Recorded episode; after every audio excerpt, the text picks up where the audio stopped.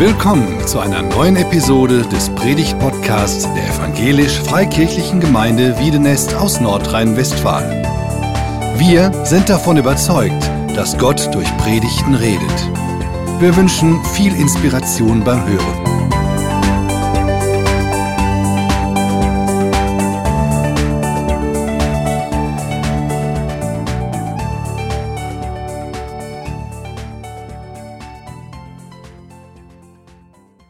Ja, einen ganz schönen guten Morgen auch von mir. Ich freue mich mal wieder in Wiedenest zu sein.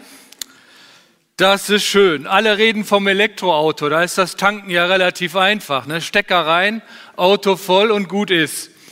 Aber früher, vor vielen Jahrzehnten, da gab es noch Diesel und Benzin. Vielleicht kann sich der eine oder andere noch dran erinnern. Und das Entscheidende ist, das Richtige zu tanken. Wer hat denn schon mal das Falsche getankt? Ah, ja, was habt ihr dann gemerkt? Der Wagen stottert. Ne? Irgendwie läuft das nicht richtig und es geht nicht mehr richtig weiter. Jetzt ist es ja so, dass ich habe gerade noch geguckt, tatsächlich ist Benzin, also ich habe ein Dieselfahrzeug, noch so ein ganz altes, und äh, Benzin ist im Moment billiger. Und ich habe gefragt, ich will euch mal testen, ob ihr wirklich immer bereit seid, auch das Richtige für euer gutes Mobil zu tanken. Also stell dir folgende Situation vor. Ich nehme an, du hättest jetzt auch ein Dieselfahrzeug, aber du kannst das ja ähm, übertragen, wenn du ein Benzinfahrzeug hast, also immer das andere. Ne? Also stell dir vor, du bist knallverliebt mit so einer richtig rosaroten Brille noch. Und ein Schatz sitzt neben dir und du hast ein Dieselfahrzeug und dein Schatz sagt, hör mal, sei mal mutig. Sei mal wirklich mutig, voll mutig und tank Benzin. Was würdest du machen? Ach, du bist feige, ne? Ja, habe ich mir schon gedacht. Ein anderes Beispiel wäre, da steht so ein netter Typ mit viel Geld an der Tankstelle und der würde dir sagen, ähm, pass auf, Du hast also ein Dieselfahrzeug und er wird dir sagen, wenn du heute Mittag Benzin tankst, bezahle ich deine ganze Tankfüllung. Ja, bist du jetzt mutig oder würdest du sagen, nee, passt immer noch nicht? Also wahrscheinlich ist es ja so, wenn wir unser gutes Mobil schauen, ohne Wenn und Aber vertrauen wir da der Betriebsanleitung. Egal, was sogar die was andere erzählen, Diesel gehört in Diesel und Benzin gehört in Benzin. Das ist völlig unangefochten. Da kann man nicht nachts anrufen und sagen, du hast ein Dieselfahrzeug, was tankst du? Du würdest sagen Diesel. Also, das ist klar, wir vertrauen völlig auf den Konstrukteur dieses Motors. Natürlich soll es heute Morgen nicht um Motoren gehen, sondern um dein Leben und die Frage, auf welcher Grundlage triffst du deine Entscheidung? Ich glaube, es gibt viele Entscheidungen, die wir im Leben treffen. Und viele treffen wir aus Gewohnheit, aber die Frage ist, welche Entscheidung triffst du in den, oder auf welcher Grundlage triffst du deine ganz wichtigen Entscheidungen? Hast du da auch einen Konstrukteur, der dir, weil du ihm vertraust, diese Antwort sozusagen als Grundlage mit vorgibt? Oder sagst du, im Moment war ja, vor ein paar Wochen war E10 richtig modern, ne, weil es billiger war. Oder würdest du dich auch beeinflussen lassen und sagen, na, die meisten würden das sagen, also mache ich auch mal das. Und ich merke als Christ, wie sehr ich auch versucht bin, mal zu gucken, was die anderen tanken und ob es nicht doch irgendwie so ein bisschen klappt. Also, äh, ich möchte heute dazu eben es wurde schon gesagt, aus Jesaja 55 so ein paar Anregungen geben. Und äh, mir fiel dieses Kapitel auf beim Lesen und es ist, ich finde es genial. Jesaja 55. Und ich habe drei Punkte. Der erste Punkt ist der beste Sprit für Durstige, Verse 1 bis 5. Der zweite ist, der falsche Sprit muss raus, Verse 6 bis 7. Und der dritte ist Vers 8 bis 13. Der richtige Sprit reicht garantiert bis zum Ziel auch wenn Gottes Navi uns einen Umweg führt. Bevor ich den Text lese, die ersten Verse, noch kurz zum Hintergrund. Dieses Buch Jesaja ist um die 680 vor Christus geschrieben worden, also weit vor dem babylonischen Exil. Und die älteste Abschrift, die wir von diesem Jesaja-Buch haben, stammt aus dem Jahr 200 vor Christus. 200 vor Christus. Wer hat da noch nicht gelebt? Jesus. Ne? Das hat noch 200 Jahre gedauert. Warum sage ich das? Weil zum Beispiel beim Abendmahl liest man oft Jesaja 53, was das fantastische Knecht, eins der fantastischen Knecht Gottes Lieder. Und wir können also davon ausgehen, dass Jesaja 53 tatsächlich vor Jesus geschrieben wurde. Und das bedeutet, dass es eine echte Prophetie ist und dass der Hammer, wie es eingetroffen ist. Also Jesaja 53 ist super eingetroffen, ist nicht später geschrieben worden, als Jesus gelebt hat, wie manche Worte sagen. Wir können uns also, manche Theologen sagen, wir können uns also auf diesen Text verlassen. Jesaja 53. Und genauso können wir uns auf Jesaja 55 verlassen. Das wollte ich einfach mal sagen, dass es wirklich Gottes Wort ist, was wir lesen und was wir jetzt dann auch auf unser Leben übertragen dürfen.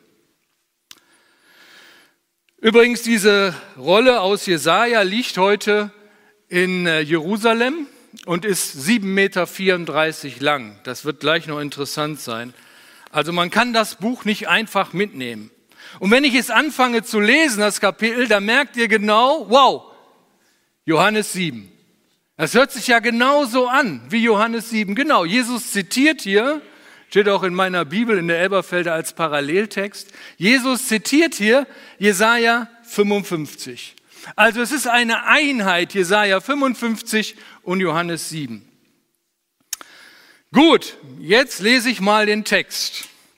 Also Jesaja 55, der beste Sprit fürs Leben, Verse 1 bis 5.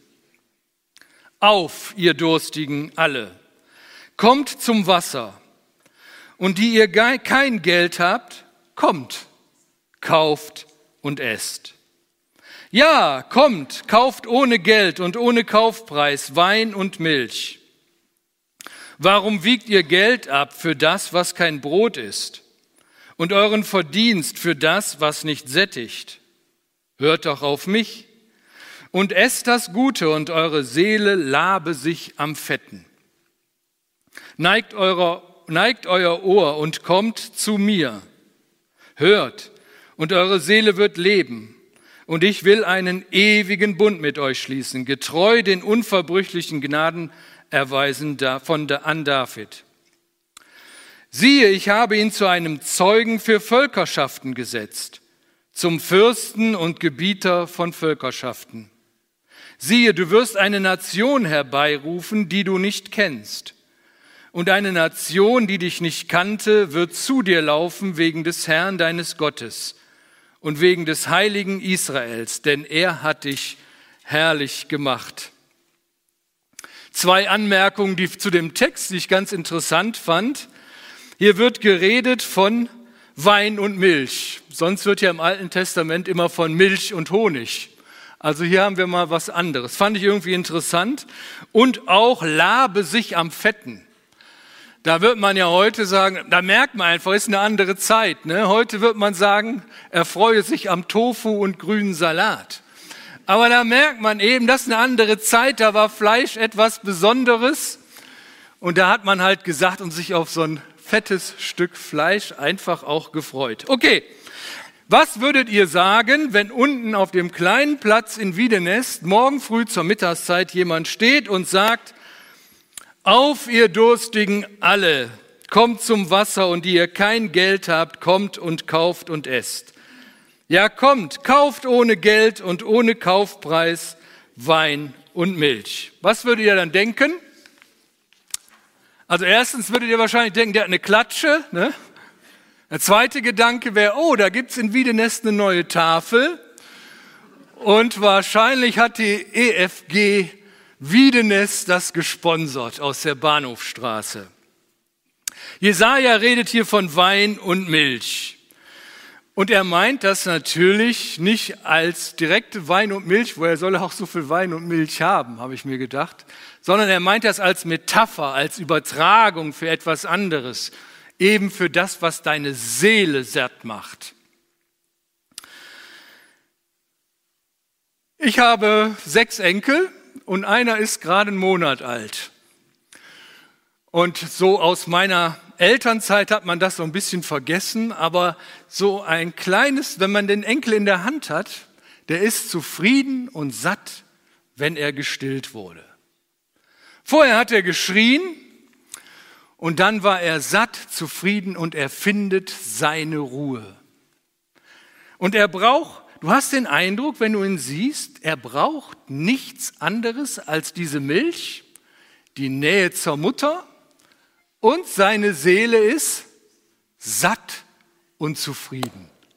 Völlig, bis er wieder Hunger hat. Aber dann, dann ist er wieder satt. Und ich glaube, genau das ist es, was Jesaja hier meint. Komm und nimm das, was Gott dir anbietet, oder wie wir das gerade in dem Lied gesungen haben. Vielen Dank an das Musikteam. Er stillt meine Sehnsucht. Das glaube ich wirklich, dass Gott deine und meine Sehnsucht stillt, die da ganz tief in der Seele drin ist.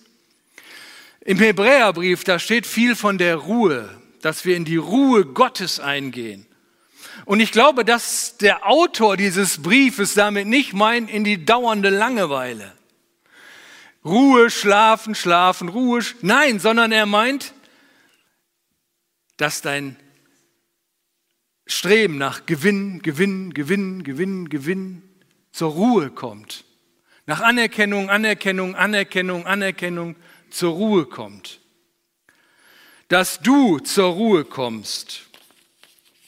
Und das meint, genau das meint er, muss sich das vorstellen, Johannes 7, da ruft Jesus sein Angebot in eine feiernde Menge hinein. Die hatten alles, die waren happy, die waren glücklich. Und doch sah Jesus etwas, was sie nicht haben. Eben diese Ruhe für die Seele. Diese Sehnsucht, die nur Gott füllen kann. Und es ist ein geniales Angebot, das Gott hier macht, das man aber nicht annehmen muss. Man kann auch blöd sein. Ja, man kann auch blöd sein und man kann dumm sein und kann an diesem Angebot langsam vorbeigehen. Jesaja, 5, Vers 2, Jesaja 55, Vers 2 sagt das ja. Warum wiegt ihr Geld ab für das, was kein Brot ist? Und warum gebt ihr Geld aus für das, was euch nicht satt macht? Ey, seid ihr eigentlich blöd? Ihr freut euch, also jetzt um nochmal zum Sprit zu kommen, ne? ihr freut euch, Benzin zu tanken, obwohl ihr einen Diesel habt. Ey Mann, geht's noch schlimmer? Blaise Pascal hat mal gesagt, im Herzen eines jeden Menschen ist eine Leere, die nur Gott füllen kann. Im Herzen eines Menschen ist eine Leere, die nur Gott füllen kann. Und ich glaube, das stimmt. Gott der Schöpfer hat etwas in uns hineingetan, eben dieses Riesenloch, das wir nicht zukriegen ohne Gott. Du kannst das versuchen. Klar, Gott lässt sich machen. Du kannst auch heute oder nächste Woche zum Grand Canyon fliegen und kannst versuchen, den mit Erbsen zu füllen. Kannst du machen. Aber wenn du jemanden siehst, der das machen würde, ne? Stehst du am Grand Canyon an diesem Riesental und dann siehst du einer, wie der Erbsen reinwirft. Und du würdest ihn fragen, hey, was machst du da? Ja, ich will den aufschütten. Geht's noch?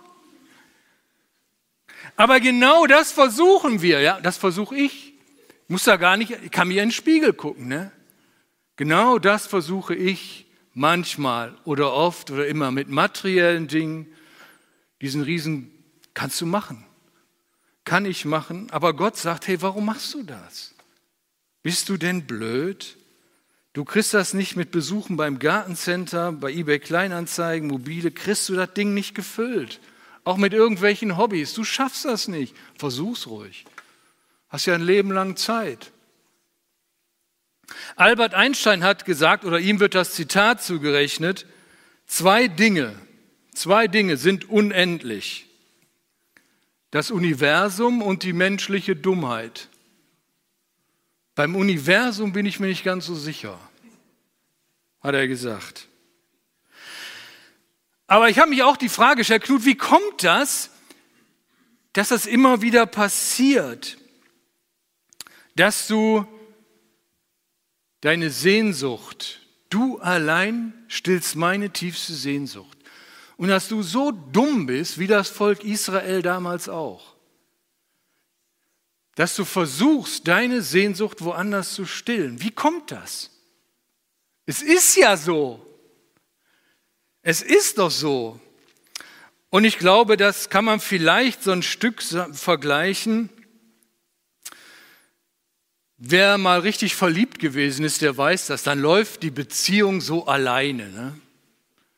Man ist einfach verliebt. Man ist verliebt, wie man verliebt. Man liebt den Partner, weil man verliebt ist. Und später merkt man, so nach zwei Jahren soll das aufhören, habe ich gelesen.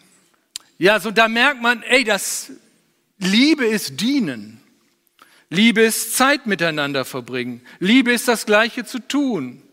Liebe ist für den anderen etwas zu tun. Er merkt, das ist viel mehr als dieses Gefühl. Und ich glaube, dass die Routine in der Beziehung zu Gott genau dasselbe bewirkt. Am Anfang bist du vielleicht total, boah, ich habe eine Beziehung zu Gott, das ist alles so super, das läuft. Ich liebe die Gemeinde, ich liebe Jesus, ich liebe das Abendmahl, ich liebe überhaupt alle. Und dann merkst du nach ein paar Jahren, wird doch zur Routine der Glaube. Und dann ist die Frage, wie stille ich dann meine Sehnsucht praktisch? Ja, jetzt denkst du wahrscheinlich, oh Mann, der Prediger da vorne, ne? Hat der Manuel gerade noch angesprochen. Wie stillst du die Sehnsucht täglich? Sagt der Gemeinde, zwei Stunden Bibel lesen am Tag und zwei Stunden beten, dann passt das. Ich glaube, dass das Jesaja nicht gemeint hat hier. Lies viel Bibel, war ja auch damals gar nicht möglich. Es muss ja so einfach sein, so einfach, dass das der Soldat im Zeltlager, dass es der Schmied am Feuer und dass der Hirt bei der Herde praktizieren konnte. Und ich habe am Anfang gesagt, die Jesaja-Rolle war 7,34 Meter, ungeheuer wertvoll. Die hat nicht jeder dabei gehabt. Die war einmalig sozusagen. Oder lag nur in manchen Synagogen. Bibellesen allein ist es nicht. Ich glaube, dass das, was Jesus hier meint, oder wie ich praktisch meine Sehnsucht stillen kann, mach Jesus zu deinem ersten Influencer. Lass ihn bestimmen, was du denkst, was du tust, was du machst und ihn wirklich bestimmen lassen. Influencer ist ja so ein neudeutsches Wort, ne, aber kennt ihr wahrscheinlich alles. Kleine Definition aus Wikipedia. Diese Menschen vermarkten sich selbst auf sozialen Netzwerken und haben dadurch viel Einfluss auf andere Menschen. Influencer können maßgeblichen Einfluss nehmen auf die Meinungsbildung ihrer Follower. Und das ist genau das, was Jesus, glaube ich, hier meint. Kommt zu mir, Johannes 7. Hey, nun kommt doch zu mir. Und wenn du zu ihm hingehst und bei ihm bist und bei ihm bleibst, dann trefft die Entscheidungen so, als wenn ihr ganz eng zusammen wärt. Deine wichtigen Lebensentscheidungen. Mach Jesus zu deinem Influencer. Deinen Weg musst du finden. Frag Jesus, wie du das schaffen kannst. Dass praktisch deine Gedanken, das ist ja ein Geschenk, dass deine Gedanken den Tag über möglichst oft bei Jesus sind. Das ist kein frommes Gesetz, es ist ein Stück Disziplin, aber ohne Disziplin funktioniert Nachfolge nicht. Und er äh, funktioniert an meiner Erfahrung auch nicht, dass Jesus dein Leben sättigt, sondern wenn Jesus nicht deinen Alltag mitbestimmt, wenn du nicht mit deinem Herzen im Alltag bei ihm bist, dann wirst du merken, dass diese, diese Leere in deinem Herzen mit anderen Sachen gefüllt wird. Und in deinem Leben wird das geistliche Leben abnehmen und du wirst ärmer werden. Das ist das, was Jesaja hier sagt über Gott und Jesus später anbietet.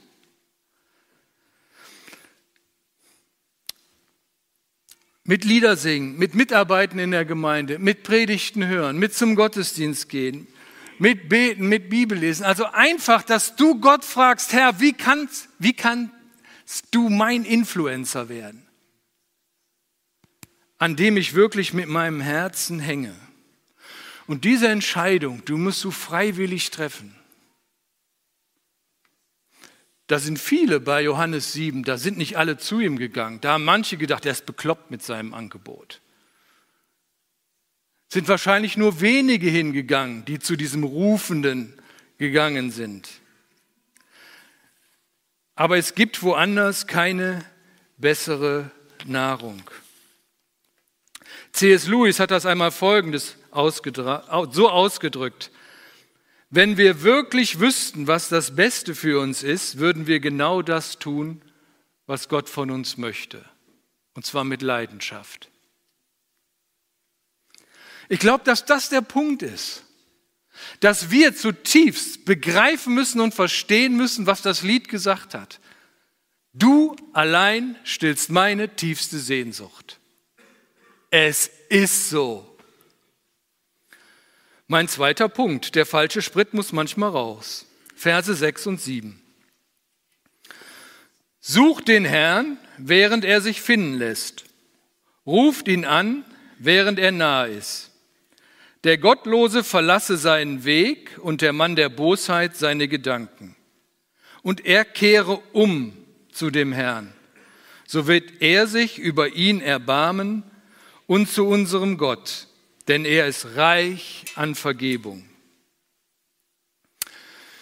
Gerade haben einige gesagt, sie haben schon mal falschen Sprit getankt. Was ist dann wichtig gewesen? Nicht loszufahren. Nicht loszufahren und? Der Alte muss raus, genau. Also stell dir vor, du hast das erkannt, ne, so im letzten Moment, oh, Benzin in, die Zapfsäule, in, den, in meinen Dieseltank getan. Fällt dir auf, was könnte man da machen? Könntest ja sagen, dann gehe ich halt an die richtige Zapfsäule, steck den Zapfhahn mit dem Diesel rein und dann lass ich laufen. Was passiert dann? Das ist eine einzige Sauerei. Ja. Du stehst da mitten in Benzin und in Diesel und die Leute fragen dich, was da los ist. Und du kriegst halt kaum mehr sauber und deine ganzen Klamotten stinken. Dann hattest, du, hast selber, du hast selbst für dich eine Katastrophe gemacht. So geht das nicht. Sondern tatsächlich ist es so, der falsche Sprit muss raus. Und das ist vielleicht manchmal peinlich, ne? wenn er die Tankstelle nicht gleich machen kann. Kannst du dir ja vorstellen, fährst du montags morgens zu deiner Werkstatt deines Vertrauens und sagst, ey Mann, mir ist was Peinliches passiert. Du kannst dir vorstellen, die ganze Mannschaft da lacht über deine Dummheit. Ja, ist so. Du kannst aber auch den falschen Sprit drin lassen. Also musst du dich entscheiden. Vielleicht schäme ich mich manchmal über meine falsche Entscheidung. Aber es ist besser, sie rückgängig zu machen, als mit dem falschen Sprit weiterzufahren. Da kannst du ganz sicher sein, weil mit dem falschen Sprit kommst du gar nicht weiter. Und manchmal ist es vielleicht eine echt mutige Entscheidung, zu jemandem hinzugehen. Und vielleicht schämt man sich auch dafür. Und dann sagt man, du, ich habe mein Leben, meinen Alltag echt obwohl ich Christ bin, mit dem falschen Influencer gefüllt. Es gibt Zeitpunkte Gottes, wo er zu dir redet. Und das ist nicht leicht. Ich habe gelesen in dem Programmpunkt, nachher gibt es ein Gebets, die, die Möglichkeit zum Gebet. Sprecht die Leute an. Vielleicht ist das heute der Gottesdienst, wo Gott zu dir redet und sagt, hey, sprich mal bei den Influencer, der eigentlich schon seit Jahren weg müsste und immer noch da ist. Dann schämt man sich. Genau wie Montagmorgen in der Werkstatt, wenn du am Wochenende das Falsche getankt hast. Aber, und das finde ich schön, was hier in Jesaja steht, im Alten Testament, was wird da über Gott zu, kehrt um zu unserem Gott? Und was wird über Gott gesagt? Denn er ist äußerst knauserig an Vergebung. Steht das da? Er müsste mal zu Hause nachlesen. Steht da nämlich nicht so.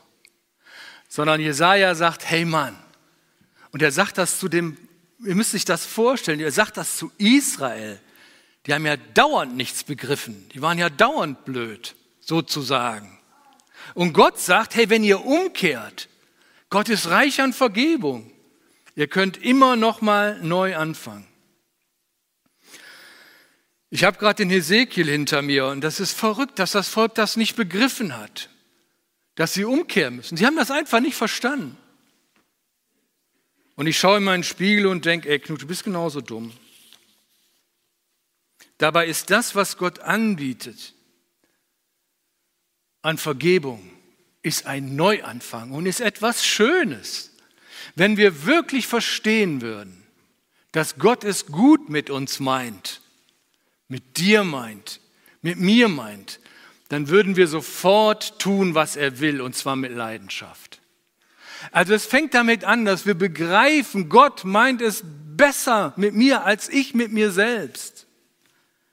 Und Vergebung ist etwas sehr Schönes. Ich möchte mal hier einen kleinen Einschub machen, der aber nicht völlig vom Thema wegführt.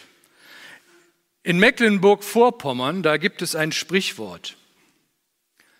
Für die Erziehung eines Kindes braucht man ein Dorf. Ich finde diesen Spruch total cool. Ne? Da gibt es ja viele kleine Dörfer, Mecklenburg-Vorpommern, wisst ihr doch, ne? Wisst ihr, was Mecklenburg-Vorpommern ist? Ist so ein Bundesland ne? im Norden, also wunderbar.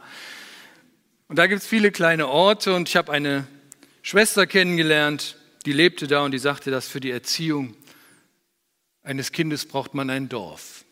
Und ich habe das so übertragen, für die geistliche Erziehung eines Kindes braucht man eine Gemeinde. Und ich bin davon wirklich absolut von überzeugt, dass das so ist. Für die geistliche Erziehung eines Kindes brauchst du eine Gemeinde. Ich habe vier Kinder und meine Tochter war unzufrieden, lange Zeit unzufrieden über ihre Gemeinde. Und für mich war, ich kenne die Gemeinde nicht näher. Ihr werdet sie auch nicht kennen. Die ist 50, 60 Kilometer von ihr weg. Bei der Gemeinde tangierte mich das nicht so, aber es war schade für meinen Enkel. Er ist zwei Jahre zwar erst alt, aber was ich meinem Enkel wünsche, weil ich diesen Spruch glaube, ist, dass er in eine Gemeinde kommt, wo er gerne ist. Warum? Weil man für die geistliche Erziehung, also ich bin da sowas von überzeugt von, für die geistliche Erziehung eines Kindes brauchst du eine Gemeinde. Und deshalb war ich traurig darüber, dass sie da nicht warm wurden in der Gemeinde.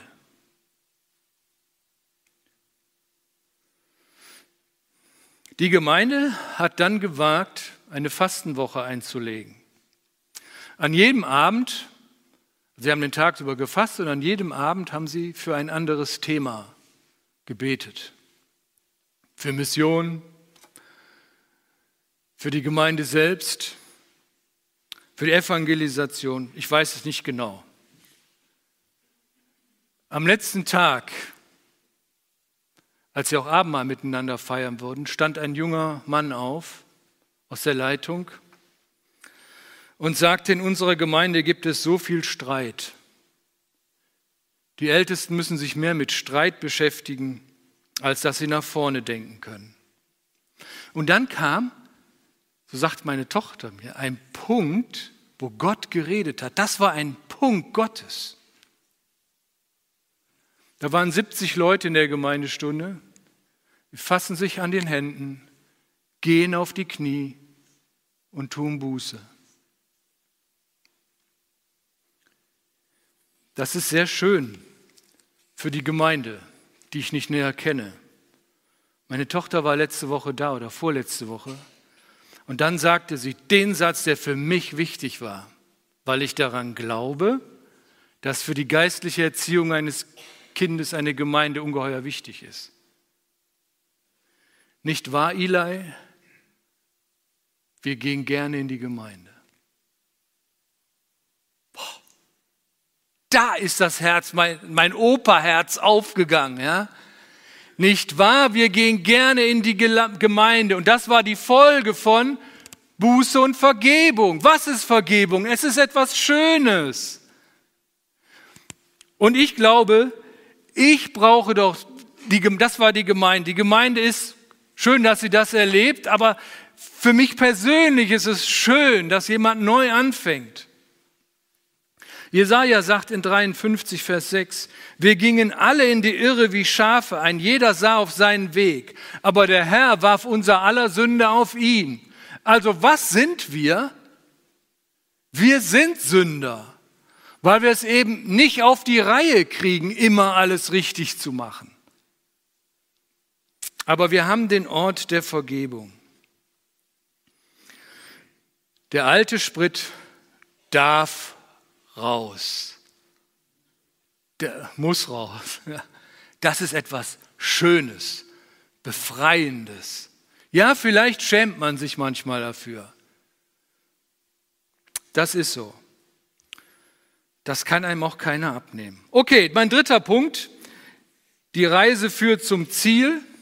Kurz über das Ziel und dann, dass es manchmal einen Umweg gibt, aber der Sprit der reicht immer. Verse 12 und 13 zunächst. Jesaja 55. Denn in Freuden werdet ihr ausziehen und in Frieden geleitet werden. Die Berge und die Hügel werden vor euch in Jubel ausbrechen und alle Bäume des Feldes werden in die Hände klatschen. Statt der Dornensträucher werden Wacholderbäume aufschießen und statt der Brennnessel schießen Myrten auf. Und es wird dem Herrn zum Ruhm, zu einem ewigen Denkzeichen sein, das nicht ausgelöscht wird.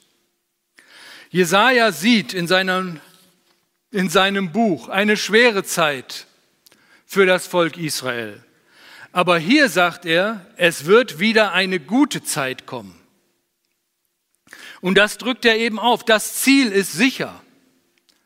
Denn in Freuden werdet ihr ausziehen und in Frieden geleitet werden. In Freuden werdet ihr wieder ausziehen aus Babylon und ihr werdet nach Hause kommen nach Jerusalem. Das ist die Erfüllung dieser Prophetie. Und wenn ich auf mein Leben gucke, dann weiß ich, ich werde einmal nach Hause kommen. Das ist der Hammer. Das ist das Versprechen, was Gott gegeben hat. Das darf ich annehmen. Und jetzt kommt es zu den Umwegen. Also es wäre eigentlich ein eigenes Thema für eine Predigt. Allein diese beiden Verse. Was interessant ist, sind die Umwege, die Gott mit uns gehen muss. Da, warum ist das Volk Israel nach Babylon gegangen? Das war ein Umweg Gottes. Und so führt Gott auch uns manchmal Umwege. Und das beschreibt er in den Versen 8 bis 11. Da sagt Gott durch Jesaja, denn meine Gedanken sind nicht eure Gedanken. Und eure Wege sind nicht meine Wege, spricht der Herr. Denn so viel der Himmel höher ist als die Erde, so sind meine Wege höher als eure Wege und meine Gedanken als eure Gedanken. Denn wie der Regen fällt vom Himmel, der, wenn der, wie, denn wie der Regen fällt und vom Himmel der Schnee und nicht dahin zurückkehrt, sondern die Erde drängt, sie befruchtet, sie sprießen lässt, dass sie dem Seemann Samen gibt und Brot dem Essenden, so wird mein Wort sein, das aus meinem Mund hervorgeht. Es wird nicht leer zu mir zurückkehren, sondern es bewirkt, was mir gefällt und führt aus, wozu ich es gesandt habe. Meine Wege sind nicht eure Wege und meine Gedanken sind nicht eure Gedanken. Das ist blöd, ne? Also ich finde, meine Gedanken sind so gut, so genial, könnten auch Gottes Gedanken sein. ist es aber nicht. Meine Gedanken sind, ich möchte meine Rente jetzt genießen. Ich möchte lange gesund bleiben, immer eine gute Wohnung haben. Und ich möchte, dass es meinen Enkeln gut geht. Und ich möchte, dass es allen gut geht. Das sind so meine Gedanken.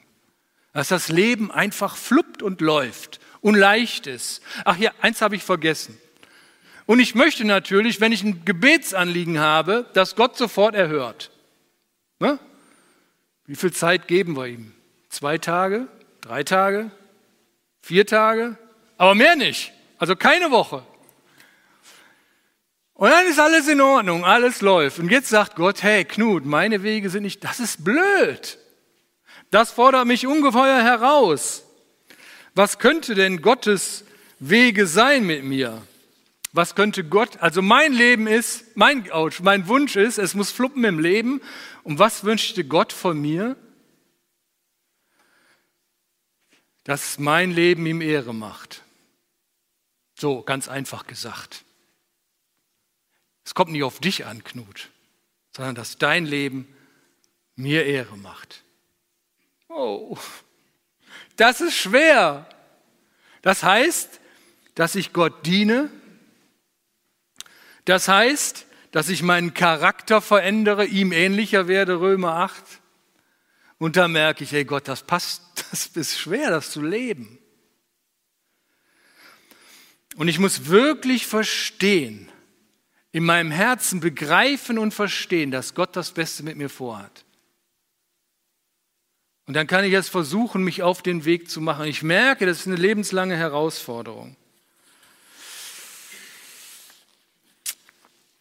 Wie kann ich die schaffen? Das erste ist, trinke gern an der richtigen Quelle. Lass dein Leben, deinen Alltag wirklich von Gott prägen. Du allein stillst meine tiefste Sehnsucht. Ja, das wünsche ich, dass das bei mir so ist. Das Zweite ist, dass du wirklich Mut hast. Wenn Gott seine gute Hand auf einen Punkt in deinem Leben legt, wo du sagst, hey, das, wenn du das behältst, beibehältst, diesen Influencer, dann wird dein Leben stocken und holpern. Du kannst das machen. Aber es wird nie so die Kraft und die Fülle bekommen, die ich dir versprochen habe. Und das dritte ist, also erste, trinke gerne an der richtigen Quelle. Das zweite, hab Mut, alte Gewohnheiten zu lassen, Sünde zu hassen. Und das dritte ist, vertraue auch auf den Umwegen auf Gott. Er wird dich ans Ziel bringen. Amen.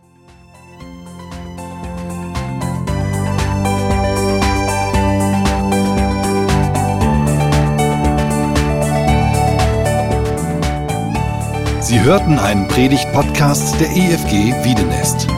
Weitere Predigten, Informationen zu Jesus Christus und zu unserer Gemeinde gibt es unter www.efg-wiedenest.de.